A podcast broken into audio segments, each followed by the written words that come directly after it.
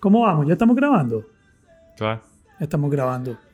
Ya tenemos que desconectarnos, pues ya vamos a grabar. Y vamos a ir apagando la música, preparándonos para el episodio número 34. Número 34. Vayan a escuchar los episodios anteriores. Déjala en su casa, pues. Te queremos mucho, Vanessa. Los queremos mucho a todos. Un abrazo. Nos vemos.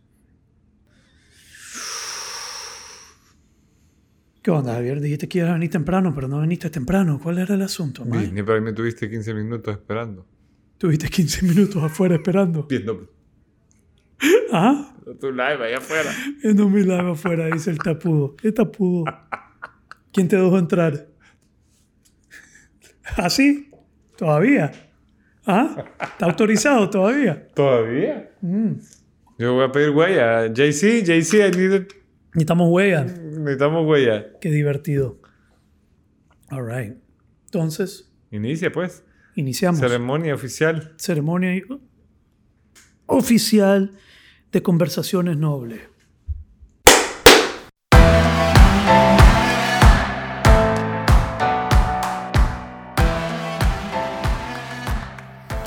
Muy bien. Bienvenidos al episodio 34 de Conversaciones Nobles. Un podcast enfocado en Ennoblecer la vida de todos los que nos escuchan. ennoblecer la vida de todos ustedes que nos escuchan. Espero que le hayamos ennoblecido la vida a alguien. A la clase de recorrido, hermano, ¿verdad? 34. 34, ¿Te imaginas día y medio? O sea, si se quisieran echar el, el nobletón. el nobletón. Vamos a ver, hay gente que se ha echado medio nobletón. Se- Medio nobletón. No, medio, comienzan a binge y escuchar uno tras otro. Qué interesante. Ayer me encontré a alguien Ajá. que es eh, alguien zamorano. Ayer, ayer, antier. Y, y Estuvo me- en el Zamorano. Sí, fue, fue de esa, de, era de la FAS. Ajá. Ah, sí, la Fuerza Aérea. Sí. La Y Fuerza Aérea de- del Zamorano. Era de esta mara así dura para reclutear. No puedo decir, no, no sé si decir el... el- No, no digan. no, vea. pero no, es pero- de nuestros patrocinadores tampoco. Tampoco. ¡Recluta! Me dice, venga para acá. Y estábamos ahí en un hotel de montaña, aquí en Nicaragua, ay, el domingo. Y entonces, ¿qué pasó, ingeniero? Le digo, porque buena onda. Pues ya, ya. Mira, me dice, qué pijudo el podcast. Lo escucho para andar en la... en la- ¿Para andar qué? para andar en carretera. Y, ¿sabes? Ah, ¿Y ok. de verdad has escuchado? Sí, me dice, he escuchado un par de, de episodios. Parece que somos buena compañía en carretera. Sí. Ay, a Me preocupa con estos de- episodios de respiración, brother. Que se nos vaya a poner alguien en onda con, con un... No, que manejen consciente. Que manejen consciente. Hay respiraciones para manejar y hay respiraciones para volar. Para volar. Para volar. Get high on your own supply. La gente no entiende eso, que hay sesiones de respiración que te alteran tu estado de conciencia y alucinas, ni más ni menos, como que estuvieras en un eh, viaje de un psicodélico, ayahuasca, o uno de esos, sí, de un psicodélico, y, y que te eh, abre la experiencia a, a diferentes cosas emocionales y, y- y- no sé, es de a verga. Y, y a mí Sí. me gusta explorar con eso porque la- cuando lo usas bien, cuando tenés a alguien que te guíe, cuando lo usas bien, puedes tener eh, unos insights, unas realizaciones, resolver asuntos también. Resolver traumas, resolver miedos. Eh, sí, te ofrece, puede ofrecerte eh, sanación. Y con algo tan natural como el aire, ¿no? pero es lo que iba a decir, que si vos te tomas un ácido o algo buscando eh, alguna... Pues te tomas un, un ácido, hermano, y esas son cuatro o seis horas. Sí. Y si eso toma una dirección equivocada a la primera hora, lo, vos vas a jinetear el resto de ese viaje hasta el final. Hasta el final. There's no control, te tenés que agarrar.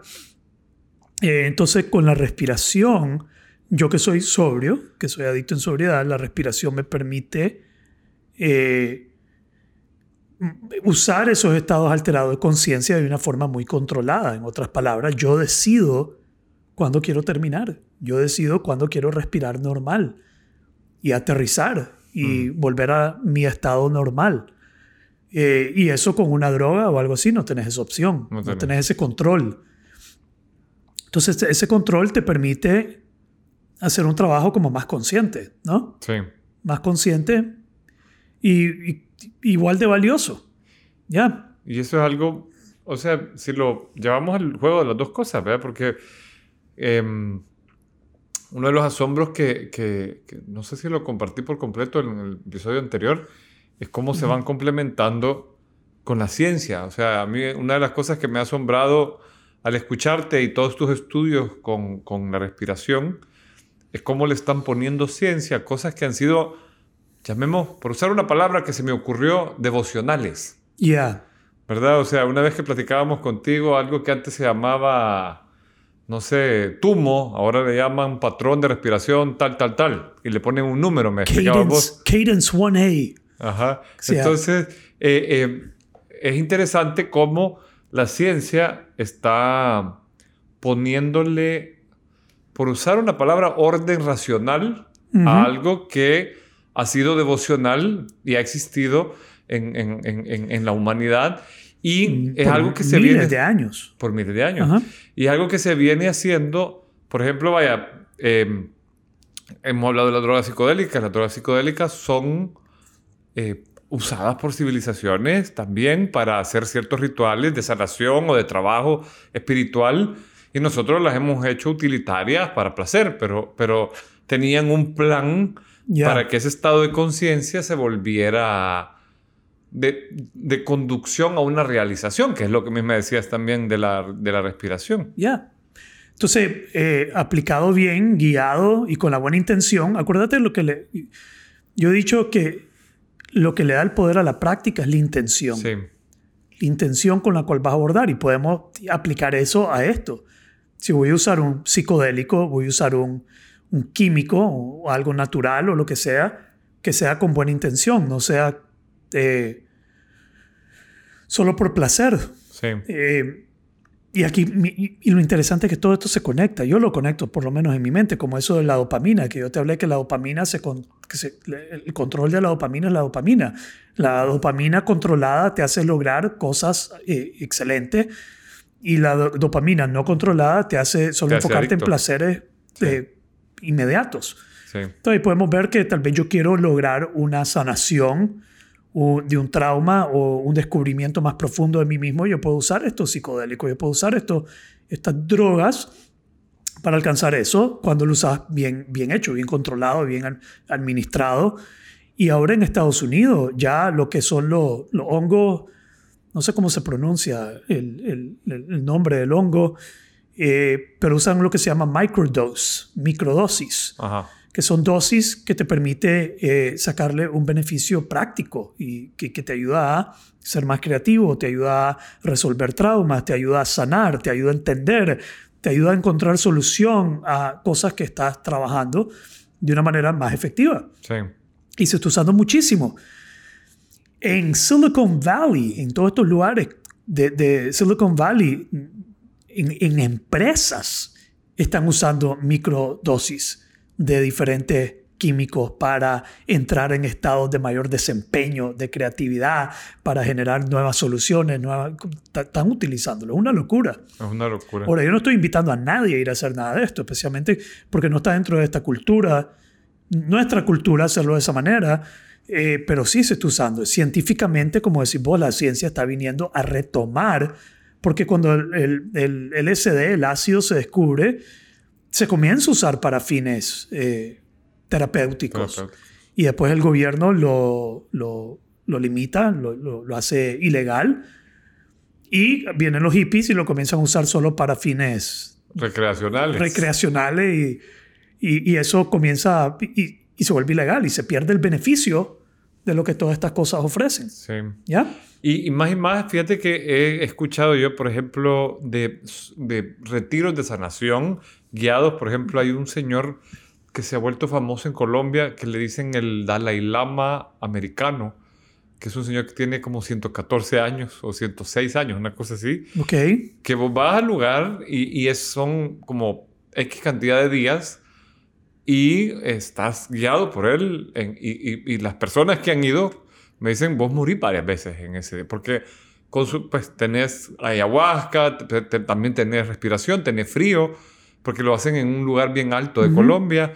Y es un lugar, o sea, me dicen que la transformación personal que te da, si lo quieres vivir, es, es, es bien importante, ¿verdad? Sí. Eh, lo que me llama la atención es que nos estemos acercando a esa raíz, de, de- buscando esa, esa, porque por ejemplo tengo un amigo que lo hizo aquí en El Salvador, trajeron a un taita y, lo- y- y- y estaban haciendo días de sanación Yeah. guiados por un taita con tambores y toda la cosa. Si te nace, te dan ganas, pues bienvenido sea, ¿no? Sí, yo creo Yo- que es, es como la exploración de cada quien, ¿no? O sea, Sí. Y hacerlo con todo el cuidado del mundo. Con guiado cuidado. con las personas. Hacer tu due diligence, no vayas a hacerlo vos, pues, vos solo. Sí. ¿Me explico? yo Eh, creo que eso es parte de lo que, de lo que, vaya, por ejemplo, yo te escucho decir a vos, si vas a hacer este patrón de respiración, eh, hacerlo en un lugar seguro. También se lo digo a, a este amigo mío que hace Wim Hof, dice, pues no lo hagas en la piscina, no lo hagas cuando vas manejando, no lo- Nunca. Porque, porque eh, te expones también, es, es, Ya. es- es- estás, algo que puede ser un gran beneficio, convertirse en un perjuicio. Sí. Yo he aprendido recientemente que soy un fanático, no, no fanático, pero, no- pero de los principios. Hemos hablado de métodos y principios. Yo me inclino muchísimo por los principios de las cosas. Eh, y, y lo podría ver tanto en todas estas técnicas como en, la religión, Ajá. eh, entender bien los principios. Y lo que estabas diciendo, esto es la ciencia encontrándose con estos elementos. Hay un montón de cosas que ahorita se están descubriendo. Por ejemplo, cuando hacemos esas respiraciones profundas, esas superventilaciones que alteran la mente y te Ajá. provocan una, un estado alucinógeno, que estás alucinando. eh, cuando lo tratas de explicar sin la ciencia, no sabes, ah, te estás yendo en el universo, pues, pues lo interpretas a tu manera, de manera de- manera. devocional, como decís vos, o como mejor lo puedas describir, pero ahora lo que, lo último que, eh, eh, que, que entendí, y fue en este curso con Casper, el muchacho se llama Casper, es de, es de Amsterdam, es eh, Dutch, Holandés. es holandés. Entonces, eh, que a la hora de hacer estas respiraciones de esa manera, lo que está pasando, y es, como contradictorio, porque estás llenando, estás saturando la sangre de oxígeno, de oxígeno. pero la estás vaciando de dióxido de carbono. Y vos creerías que tenés un oxígeno para, para recibir, pero la relación entre el oxígeno y el dióxido de carbono es una relación de dar y, y dar y dar Ajá. dar y recibir. Si no hay dióxido de carbono, no puedes recibir el oxígeno. Mm. Entonces, al vaciar el dióxido de carbono, no estás recibiendo el oxígeno. Aunque la sangre está saturada de oxígeno, Ya no recibiendo. no, no lo sigues recibiendo porque no hay dióxido de carbono que me vas a, que me vas a dar. ¿Me explico? Entonces Sí, está sí. reservado en la sangre. Ok. Entonces, no le llega la- el, el oxígeno al cerebro. Estás cortándole el oxígeno al cerebro. Ahora, yo sé que suena mal, pero no es mal. Está demostrado que no hay ningún daño en este tipo de superventilación. Y el cerebro comienza a, y así fue como me lo acaban de explicar, el cerebro lo primero que corta es el- la parte prefrontal. Ajá. La parte prefrontal es donde están las funciones ejecutivas del cerebro eh, que dominan las emociones, que controlan las emociones, que regulan Sí, el pensamiento racional. el pensamiento racional que está regulando el director de la orquesta. Ok. Ese es el que se está eh, ahogando, Digamos que desmayando. desmayando. El director de la orquesta se está desmayando y la orquesta comienza a tocar. a- a- En gran, una gran pachanga. pues eso como que no sabía que la orquesta podía tocar así. Ajá. Como, wow, no sabía que esta orquesta podía tocar de esta manera si la liberas del director.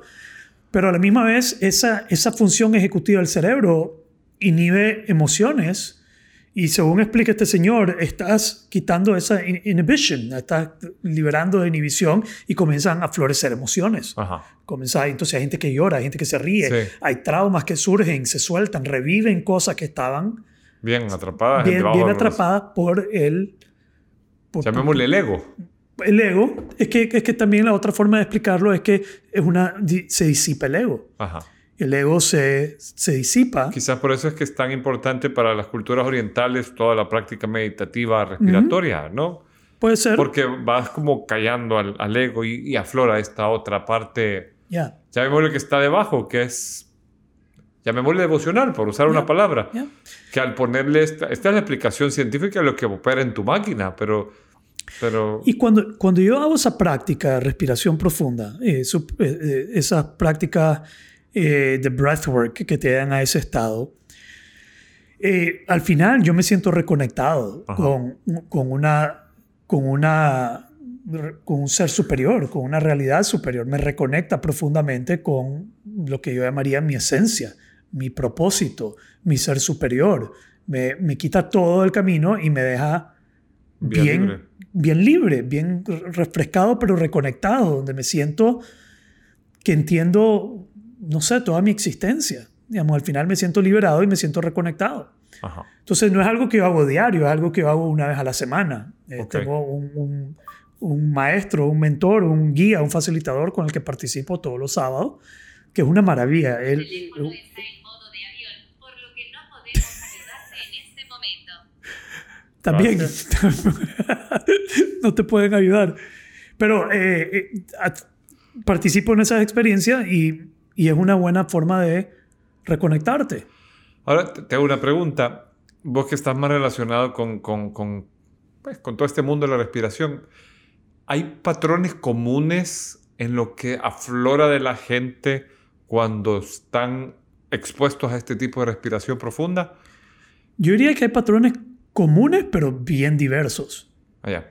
Entonces, te voy a dar un ejemplo. Eh, tuve en una sesión a dos personas que son controladoras Ok. y sus personalidades son bien controladoras. Y la forma en que, la forma en que vos abordás la práctica va a estar muy relacionado con tu forma de ser. Entonces, parte de, de hacer estas prácticas es también ir abordándolas poniendo tu forma de ser a un lado. Es libera- liberándote de vos mismo. A ver cómo te explico. Estas dos personas participaron en la misma sesión. Fue la sesión de mi cumpleaños. Y a la hora de estar invitándolas a hacer las superventilaciones, y todo al final, las dos dijeron, ala, yo estaba pensando, ¿cuántas faltan? ¿Qué sigue? ¿Cómo va a terminar? ¿Qué está pasando? Y las dos, la personalidad de ambas eran muy similares. Y las dos comenzaron a compartir de que sí, yo sentía lo mismo y las conozco a los dos bien. Pues tengo una amistad con ambas y sabía que su personalidad es muy parecida. Entonces, al abordar la práctica de esa manera, no solo querés llegar al estado, no solo querés el, el, el high, querés el proceso de llegar a ese estado también. Digamos, el proceso de llegar a ese estado también te revela eh, mucha información de vos. Entonces, muchas veces se trata, para poder hacer esa práctica plenamente, se trata de quitarte del camino. Get out of the way, quita tu pensamiento, quita tu mente, quita tu miedo, quita tu duda, quita la incertidumbre, quita todo y solo entregate a la práctica. Y para mí eso es una metáfora para la vida.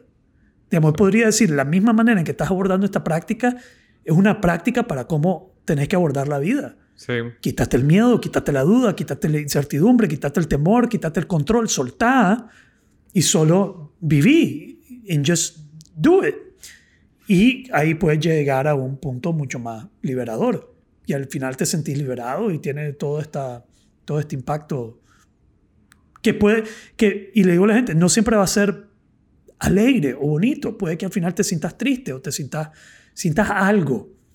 Pero, pero es liberador. Es, Sí. es- es un proceso que, que te ofrece descubrimiento, autoconocimiento, conectarte con vos mismo. Y, y todo es con la respiración, que es súper interesante. Sí. Yo la, la primera vez que me asomé, ya me molé a esta respiración, me dio miedo. Así. Lo que empecé a sentir. Claro, a mí, este amigo mío me dijo, mira, vengo llegando a este curso, eh, creo que esta respiración te puede servir. Y fíjate que lo, lo curioso de esto es que la persona que le enseñó a mi amigo esta respiración, que ahora sé que para, para hacerla más general se le llama holotrópica o profunda o no sé, eh, él se había sanado la columna a punta de respirar. O sea, había tenido beneficios en el, en el soma, llamémosle, en el el físico. cuerpo. En el cuerpo. Fisiológico. Había, te- él tenía una hernia que ya lo tenía postrado en cama, no tenía más que hacer, ya estaba retirado, el seguro lo estaba manteniendo en, en un país de Europa. Y empezó a hacer la práctica, empezó a hacer la práctica, empezó a- y de repente Sí. la, la- lo, lo sanó. Entonces me dijo, vos tenés una hernia, te voy a regalar esta práctica. Me costó el curso tanto, yo te voy a regalar. Pero me lo explicó en media hora, en medio de un curso. Y bueno, dije, "Pues, gracias, y lo empecé a practicar. Claro, lo hice, lo- te lo explican en media hora, y vos venís y lo explorás, y cuando empezás a sentir ese hormigueo, empezás a sentir, oh, ¿Te sí. sí. Me dio miedo es- porque te estás Se llama tetany. Ese, ese efecto se llama tetany. como tétano. No sé si hay una, me imagino que hay una relación entre las palabras, pero se llama tetany, no sé. Y se te llaman los brazos, se te hacen manos de langosta.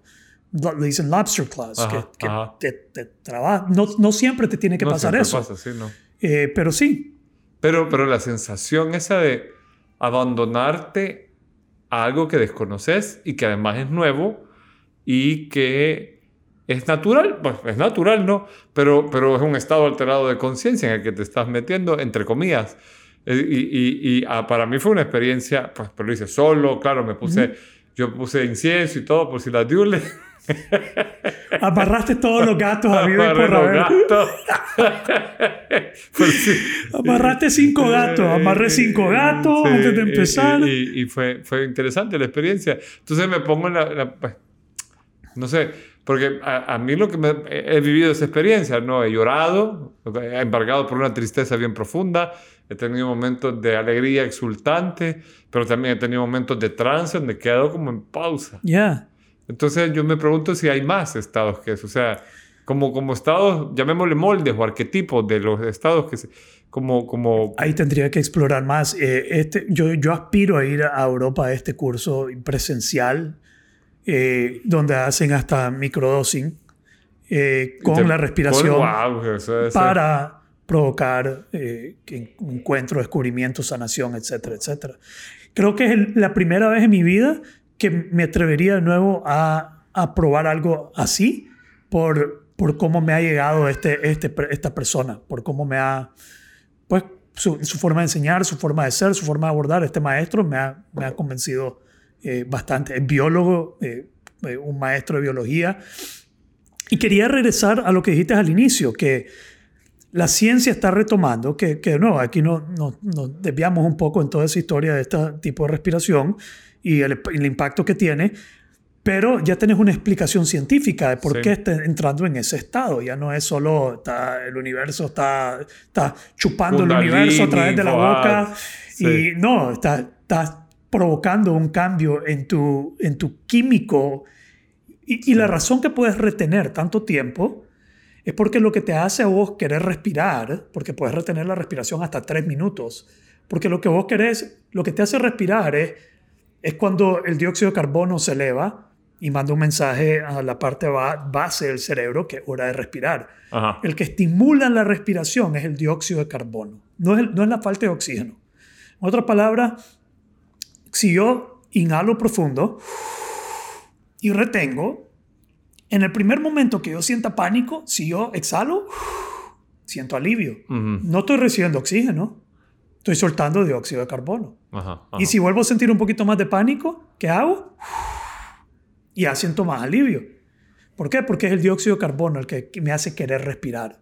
¿Estás conmigo? Sí, Entonces, cuando vos haces estas superventilaciones, vos estás barriendo el dióxido de carbono. claro. Estás aumentando el oxígeno y después vos estás reteniendo porque estás tratando de llegar al equilibrio de nuevo. Ajá. Es todo ese tiempo que toma para que el dióxido de carbono regrese a su, a su punto donde va a comenzar de nuevo a provocar una, una alerta. So it's pretty cool. Pero Sí. ya entendés por qué, por qué puedo retener tanto. Sí. Y es ese juego entre la química que estás cambiando, la homeostasis, lo estás rompiendo en el cuerpo. Que de repente ni te das cuenta cuánto tiempo llevas. ¿o Así es. Lo otro que me gusta de la ciencia aplicado a esto, acabo de estar en una sesión de, una, de, de pranayama. Eh, pranayama es la práctica de respiración del yoga, Ajá. donde hacen diversos ejercicios. Eh, y me encanta, a mí hacer pranayama me encanta. Sí. No tanto por la parte filosófica, no tengo ningún interés en la parte filosófica, eh, con todo respeto. Eh, me gusta la técnica, me gusta la práctica, me gusta cómo me impacta mi estado, etc. Pero a la hora del profesor explicar, al final, por qué ciertos estados sucedían, se notaba que no tenía ni idea por qué esos estados sucedían. Sí. Entonces comienza a explicarlo de una manera que te quedas como, ah, ok, no, no, no, no sabe. sabe. No sabe. Sabe la práctica, se la han enseñado, le han dicho esto, Kundalini, la energía, los chakras y Sí. esto, pero realmente no, no sabe qué está pasando en la química que provoca ese estado. Ajá. Entonces ya tomando esto con los principios de la ciencia detrás de todo esto, ya sabe, ok, la razón que esa práctica me está haciendo sentir de esa manera es porque esto es lo que estoy provocando. Sí. Esto es lo que estoy haciendo. Estoy provocando el sistema nervioso simpático o parasimpático. Y estoy respirando con, por ejemplo, mira qué interesante. La nariz colabora con la, con la panza. Si vos respiras por la nariz hacia la panza, ¿probá? Y se haga. Ok, eso te va, eso se relaciona con la, el tono parasimpático del sistema nervioso. Ok. Nariz, panza, voy a ir a la calma. Pero si respiras por la boca al pecho, Es, es estrés. es estrés. Estos músculos de aquí, que están en el cuello, eso para entrar en algunos detalles, pues no voy a entrar en muchos detalles, pero aquí, estos son de pánico. Y lo que estos músculos están haciendo es levantando el esternum para poder llenar más arriba todavía, para, para llenar más oxígeno. Entonces, estos del cuello lo que están haciendo es levantando el esternum para poder llenar más oxígeno. Ok. You with me? Sí. Ahora, si es un oso el que me está persiguiendo, yo quiero llenar eh, todo el oxígeno que pueda y correr lo más rápido y expandir todo el tórax y agarrar todo. Pero si estoy sentado teniendo un ataque pánico, estoy sobre... Estás metiéndole más a lo mismo. Estás metiéndole más y el, y- y el- y el motor no está, no está demandando eso. Sí. Y por eso la gente se puede desmayar y por eso le ponen una bolsa Ujú, en la boca. Sí, sí, a Para- los que tienen hipo y ataques de pánico. lo que quieren es que suban de vuelta el dióxido de carbono. Como están en un ataque Mm. pánico, están borrando, barriendo el, el dióxido de carbono y eso es lo que los está haciendo marearse, igual que cuando estás haciendo esta superventilación. Entonces le agarra una bolsa, se la pone y comienza a subir el dióxido de carbono de nuevo. Claro. ¿Ya? Pero bien, me parece que la ciencia ha venido a, por lo menos, a despertar, a, a re- redespertar mi interés en todo esto. Yo creo que si la ciencia no estuviera metido como está metido, probablemente yo no le estuviera haciendo tanta... Tanta, sí. No Y es estaría que tan interesado. Para mí es un trabajo que la ciencia está haciendo en muchas áreas de la vida. O sea, eh, y, a mí algo que me resuena mucho, porque cuando yo estudié, por ejemplo, la filosofía egipcia, te habla de que la pirámide tiene cuatro caras. Y a mí me asombraba la relación simbólica. O sea, vos ves las caras cuando conforme se acercan al punto, se hacen un solo punto. Entonces tenés, las, para los egipcios, las cuatro caras de su pirámide era ciencia, una, Ok. arte, otra, Mm. religión o devoción, Ah, otra, y la otra era la política, entendida como una forma de conducción del pueblo hacia lo mejor. Y las cuatro se, se conectaban entre sí por, por, por la sabiduría, por la filosofía, como le quieras llamar. Ya. Entonces lo interesante es conforme subís por cualquier cara de, te acercas a las otras y empezás a ver la conexión, Se juntan. se juntan. Ya. Entonces a mí me parece bien interesante que como estamos en un tiempo bien racional, Ujú. es interesante que nuestro tiempo lo, haga tanta... O sea, vos decís, ah, si yo te digo a vos, ah, no, si lo que pasa es que la energía sube por los chakras a través de Kundalini, vas a decir, ok. Pero si yo te digo, no, hay, hay una hipoxia y eso genera que tal... co-". Ah, espérate, Ya. hoy sí me estás hablando. Ya, Puede Y- ser que tu amigo liberó una tensión en la espalda un- un- y puede estar relacionado con el trauma totalmente, Sí. que lo liberó y le alivió y le soltó ese nudo, ese amarre, ese, esa tensión y al finalmente lo liberó y eso le provocó una, Y una si sanación. lees, mira, yo la vez pasada estaba leyendo, cayó en mis manos un documental que se llama El laberinto del Tíbet. Y ahí mencionan el- el- el- a un personaje, una francesa, que logró infiltrarse en el Tíbet cuando era prohibido entrar. Ujú. Y ella ya veía a estos monjes haciendo esta respiración y generando calor. Y ellos lo que te dicen es que con Fojat, no sé qué, o sea, le dan otros nombres. Ya. Que al final es, es ponerle un nombre oriental a, a Un nombre común, un nombre común. como la ciencia. Vos Sí. tenés el pájaro que tiene su nombre común, pero Sí. tiene su nombre científico. Tiene su nombre científico. Ahora, eh, ala, se me fue la idea. Pero al Algo- algo final, te iba a decir, adelante. al final es lo, lo importante es que te hable a vos. Lo- Porque el beneficio Ujú. es a, a- a lo que querés llegar, o sea, al principio. Pues el nombre es, eh, llamémosle, o sea, si vos le decís Chocoy, o, no sé, Aramacao, o, o Lapa, o, o- Guara, Cotorro. es- o Cotorro, es, es indiferente. Ya. Al final lo que querés es, si lo que querés es acercarte al ave que tenés enfrente, ¿verdad? O sea, es, es, es- creo que a lo que tenemos que llegar. Ya. Entonces, si escuchan una bebé, tenemos una bebé corriendo por la oficina el día de hoy, así que aquí estamos que trabajando con la bebé. No, impor- no importa. Si la escuchan, está bien. Si no, no importa. Eh, sí. Ahorita, como decís vos, es como lo que vos estás buscando. Si te habla vos. Ajá. Si la práctica te habla vos. Entonces, ahorita acabo de tener un retiro de silencio este fin de semana. Fue un día de silencio, fueron ocho horas de silencio.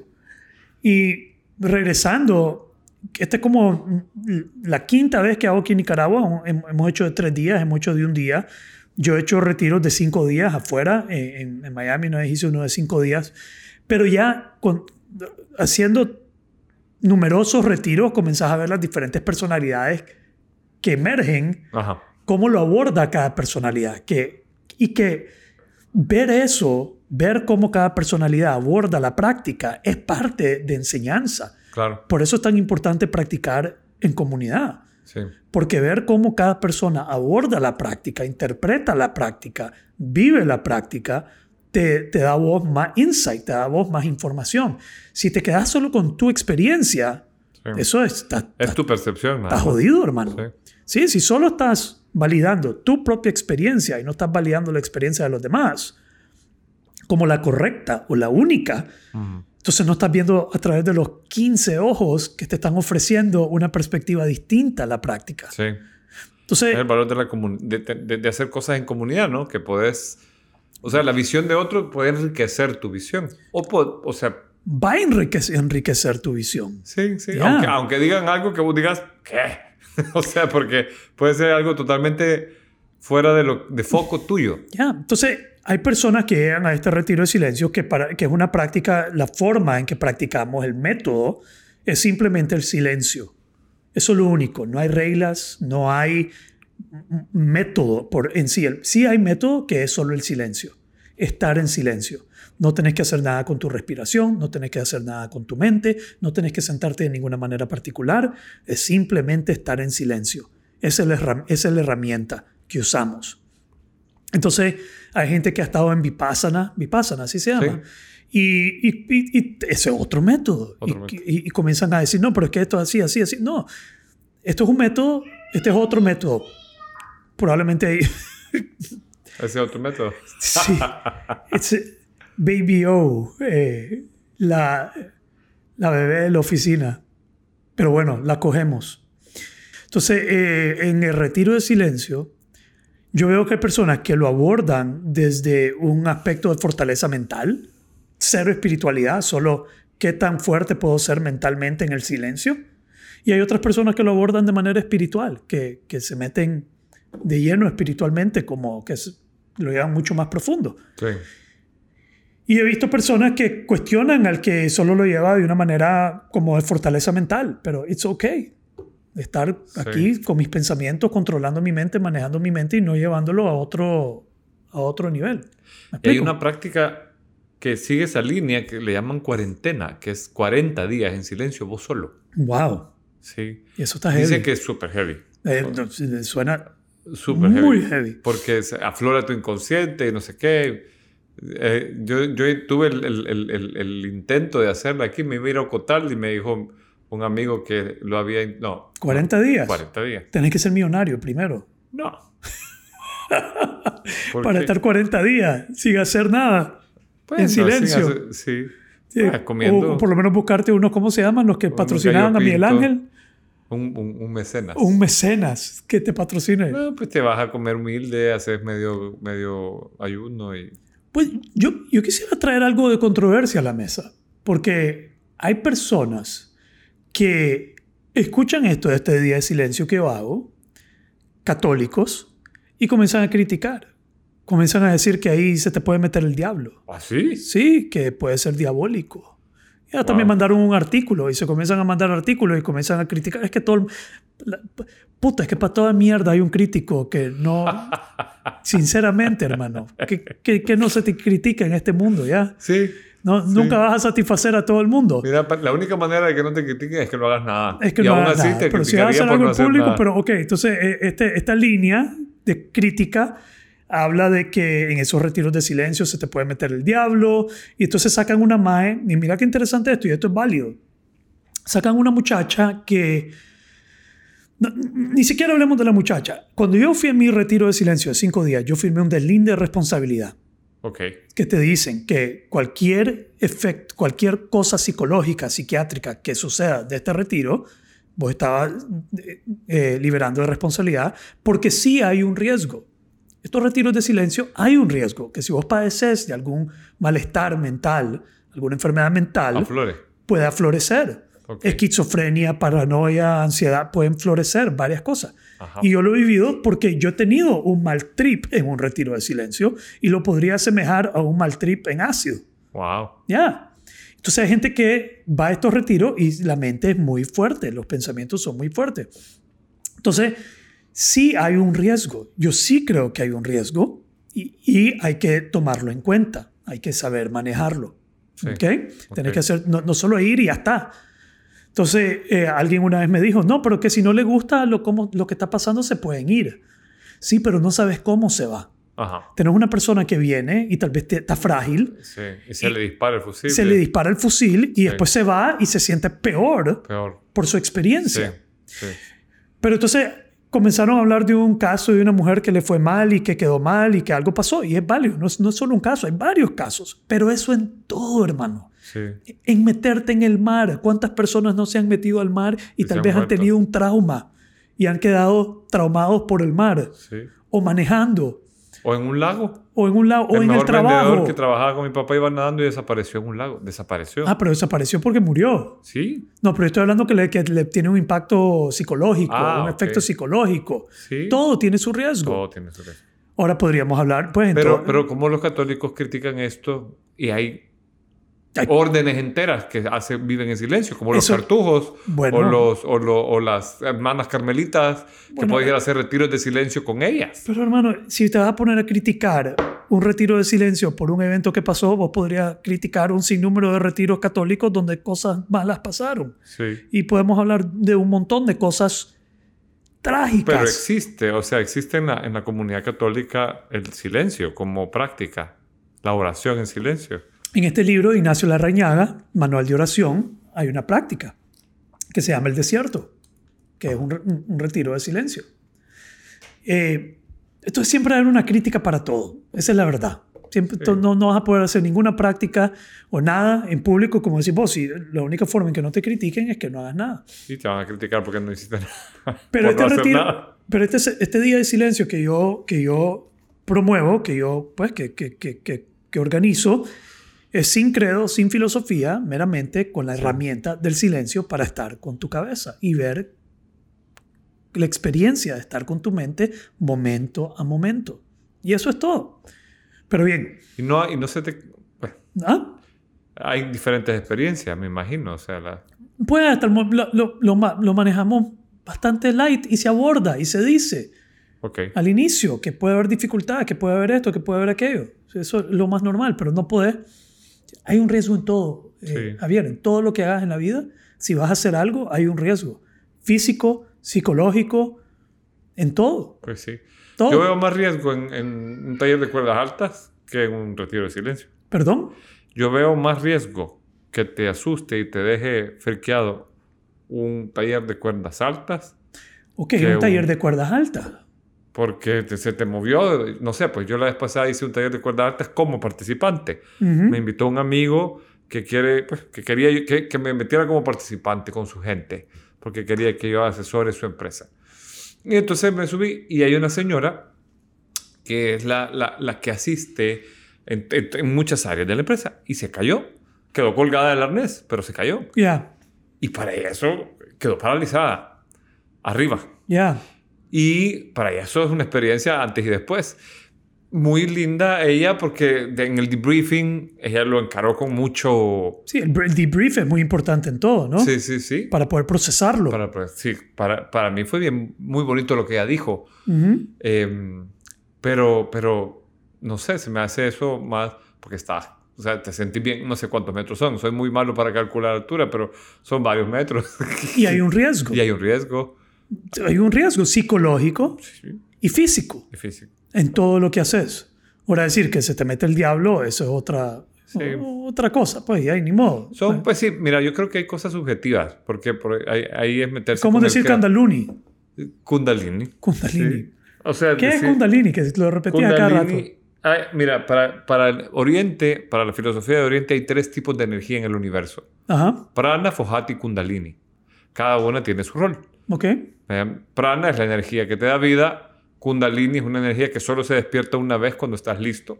Y Fujat es la energía que une tus átomos, para hacerlo corto. Ok. Entonces Kundalini es la, la que se despierta cuando ya estás completamente puro y solo lo puede hacer alguien como Buda. Por ejemplo, este, este moñito que tiene Buda, la, la imagen de Buda arriba eh, sobre la cabeza, que es como un loto, eso es que ya tiene Kundalini despierto. Ok. Eso es, lo- es la energía que te permite hacer milagros y tal.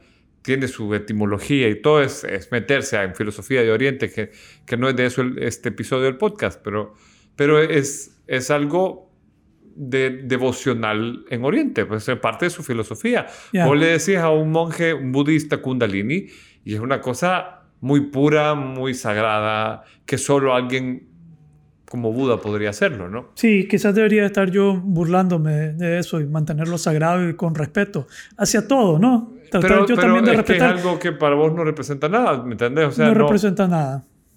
no, sí. es una palabra que no quiere decir nada. Pero si vos le preguntas, por ejemplo, eh, eh, alguien de, lo- de los últimos filósofos que lo abordó, Madame Blavatsky decía, cuidado, porque tratar, hay gente que hace prácticas deliberadas para levant- levantar kundalini, porque se supone que te hace superpoderoso, te da poderes, te hace suprahumano. Pero si lo haces sin el nivel de pureza de corazón necesario, te Te puede... lleva a la mierda. Sí, Ah, está bien, pues, ¿ves? te puede hasta matar. Sí. Interesante todo esto. Y eso es... eh, pues, ¿Cuál es la, la- la- ¿Cómo lo probás? Es devocional.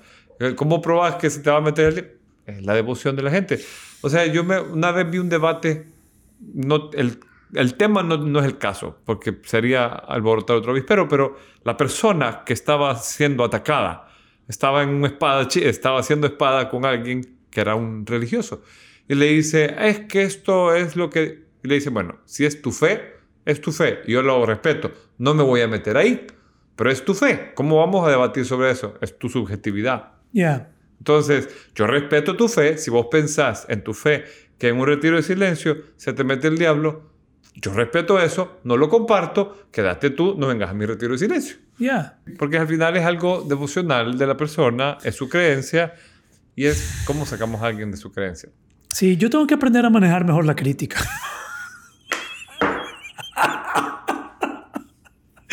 yo personalmente, como José Bolaño, tengo que aprender a manejar mal la Yo crítica. creo que es algo que todos tenemos que Ah, aprender. mandarlo al carajo a todos. ¿Ya sabes lo que es el carajo? Sí, ¿Qué es el carajo? yo lo tengo en mi, en mi página de Facebook. Yo creo, que yo creo que ahí fue donde lo vi, mandar Sí, a alguien que- al carajo. eh, eh, ah, sí. Me ganas de mandar al carajo a Porque todo se el ve bien grosero. Puta. Andate al carajo. Y es que te mandan arriba, que es lo donde más se zarandea en el barco. En el barco, la, ¿qué? El, el poste ese, arriba hay una canasta donde está el brother vigilando el horizonte. Sí. Ese es el carajo. Sí. Pero Sí. ¿querés que te diga algo que, que, que, que, que es simpático? Mira, una vez estábamos discutiendo con amigos y me dijeron puertas del diablo en tu vida. La astrología. Y en una visita a París, en una catedral católica, Ajá. los 12 signos del zodíaco hacia el templo y el sol estaba en el templo, en el mero donde... Entonces hay, hay un sincretismo que se pierde con el tiempo. Pero Sí. estaban los 12 signos en un templo católico. Ya. ¿Qué quiere decir eso? O sea, que, que simplemente hay gente que, que ignora el sincretismo que hay.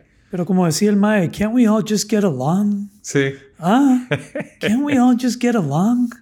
Pues y sí. y que, que la gente viva su, su vida, que la viva aquí, no tener que estar pensando en que te van a atacar, te van a criticar simplemente por, por vivir, ¿no? Pero está bien, me frustro de repente. Pero it's okay, man. It's okay. Si vas a hacer algo, tenés que estar abierto a la crítica. Esa es la realidad. Si vas a hacer algo significativo, vas a tener que estar abierto a ser criticado. Pues sí.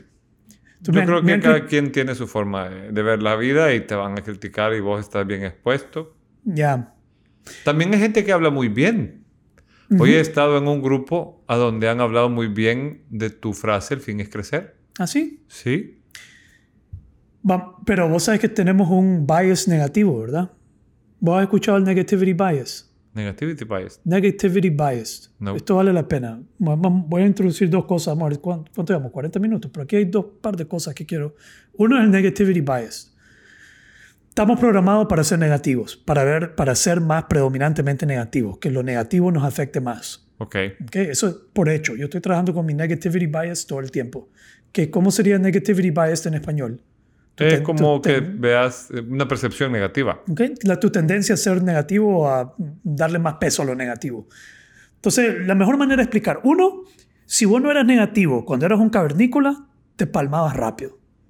En otras palabras, te encontrabas unas moritas y vos decías, esto me puede matar. Ajá. Y eso te mantenía más vivo. Más vivo. O, o escuchaba algo y decía, eso me puede matar. Sí. Y algo, eso me va a matar. Eso puede ser un león. Eso puede ser un león, eso me va a matar, tengo que tener cuidado. Entonces, el negativity bias nos ha mantenido vivos.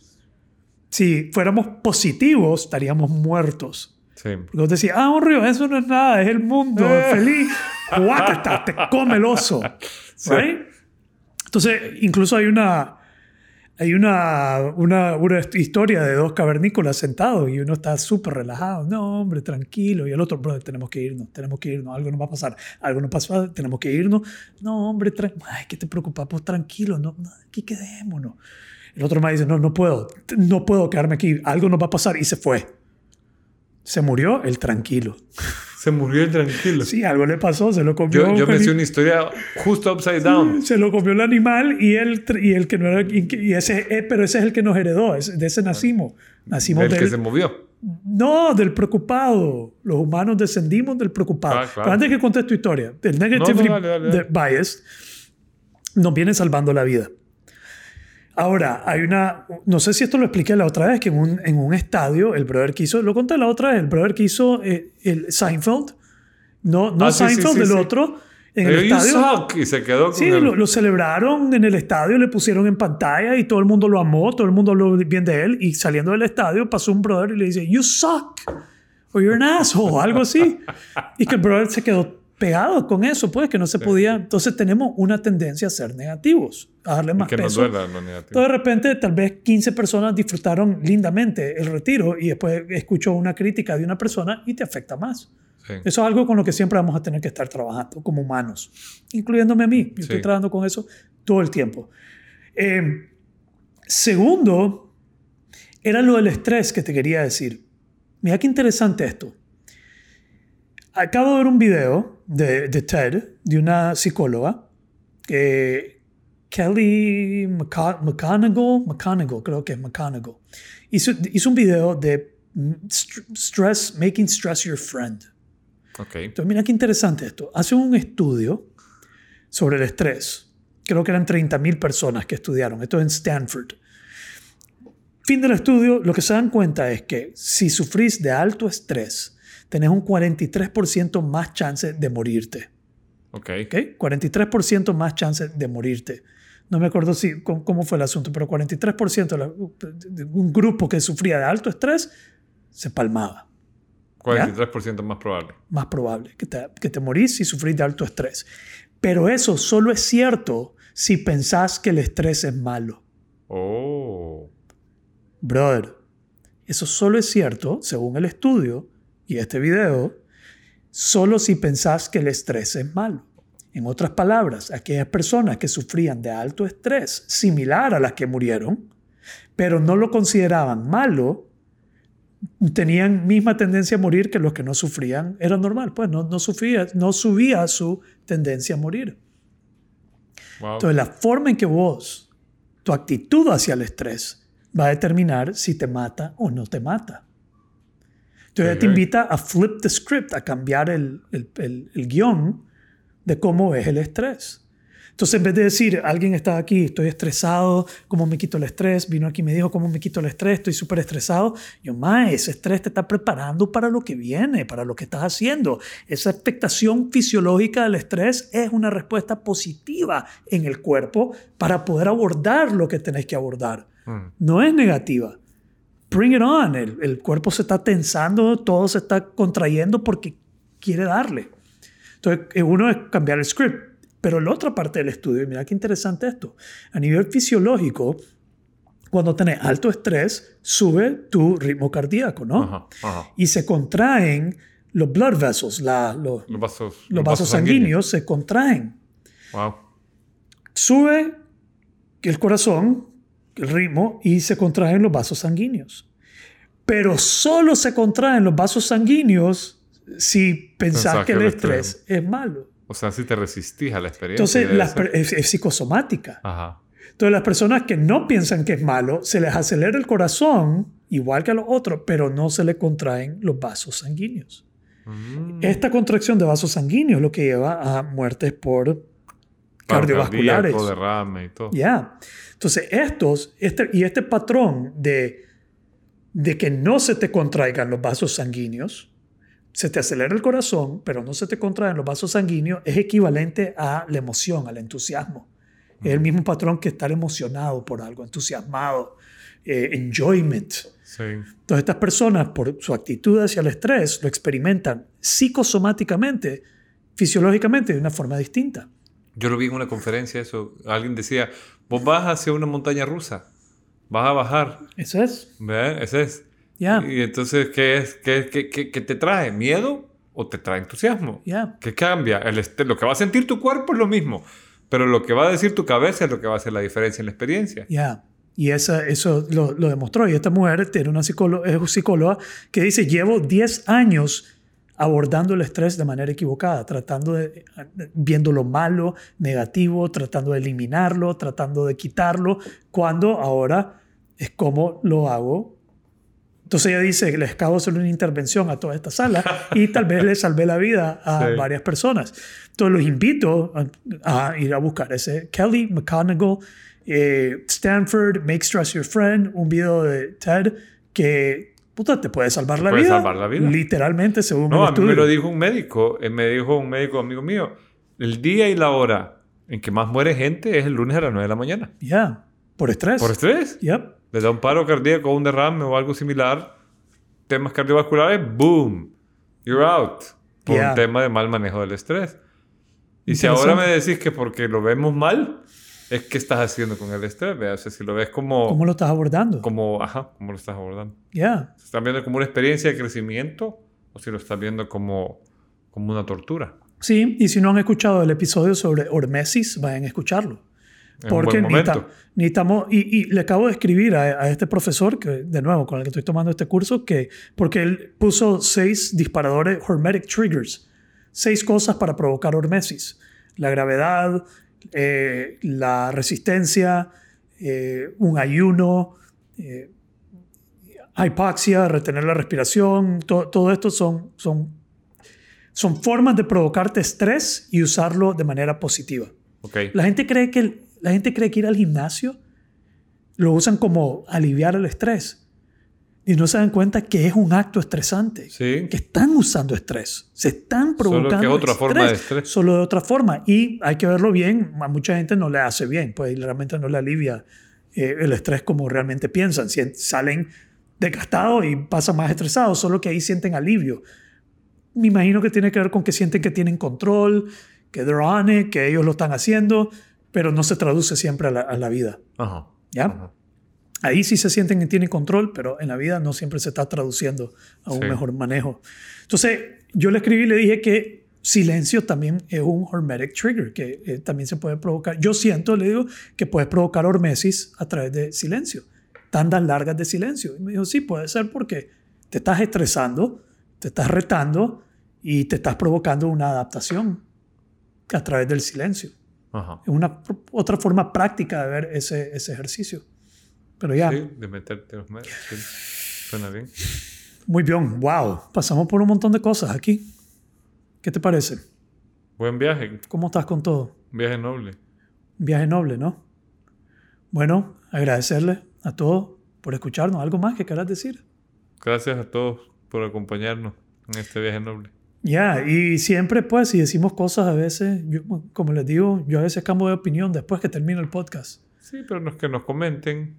O sea, hemos dicho, a veces la gente nos escucha y, y debate con nosotros, que, que, que- que interactúe en las redes, que nos mande un audio, que nos chatee por, por Instagram. que- Alguien me dijo este fin de semana que pelea con nosotros en Sí, el a carro. mí también me lo han dicho. Ah, Que están oyendo y dicen, no estoy de acuerdo, eso que dijo José no me parece, o eso que dijo Javier tampoco. te apuesto que hay alguien que toma notas. Sí, Y algún seguro. día nos va a traer todas sus notas y nos va a decir, mira, aquí están todos los puntos con los que no estoy de acuerdo con, los- ustedes. sí, seguramente. ¿Ah? Sí. Necesitan hacer esto, esto, esto, esto, esto. Esto no está correcto.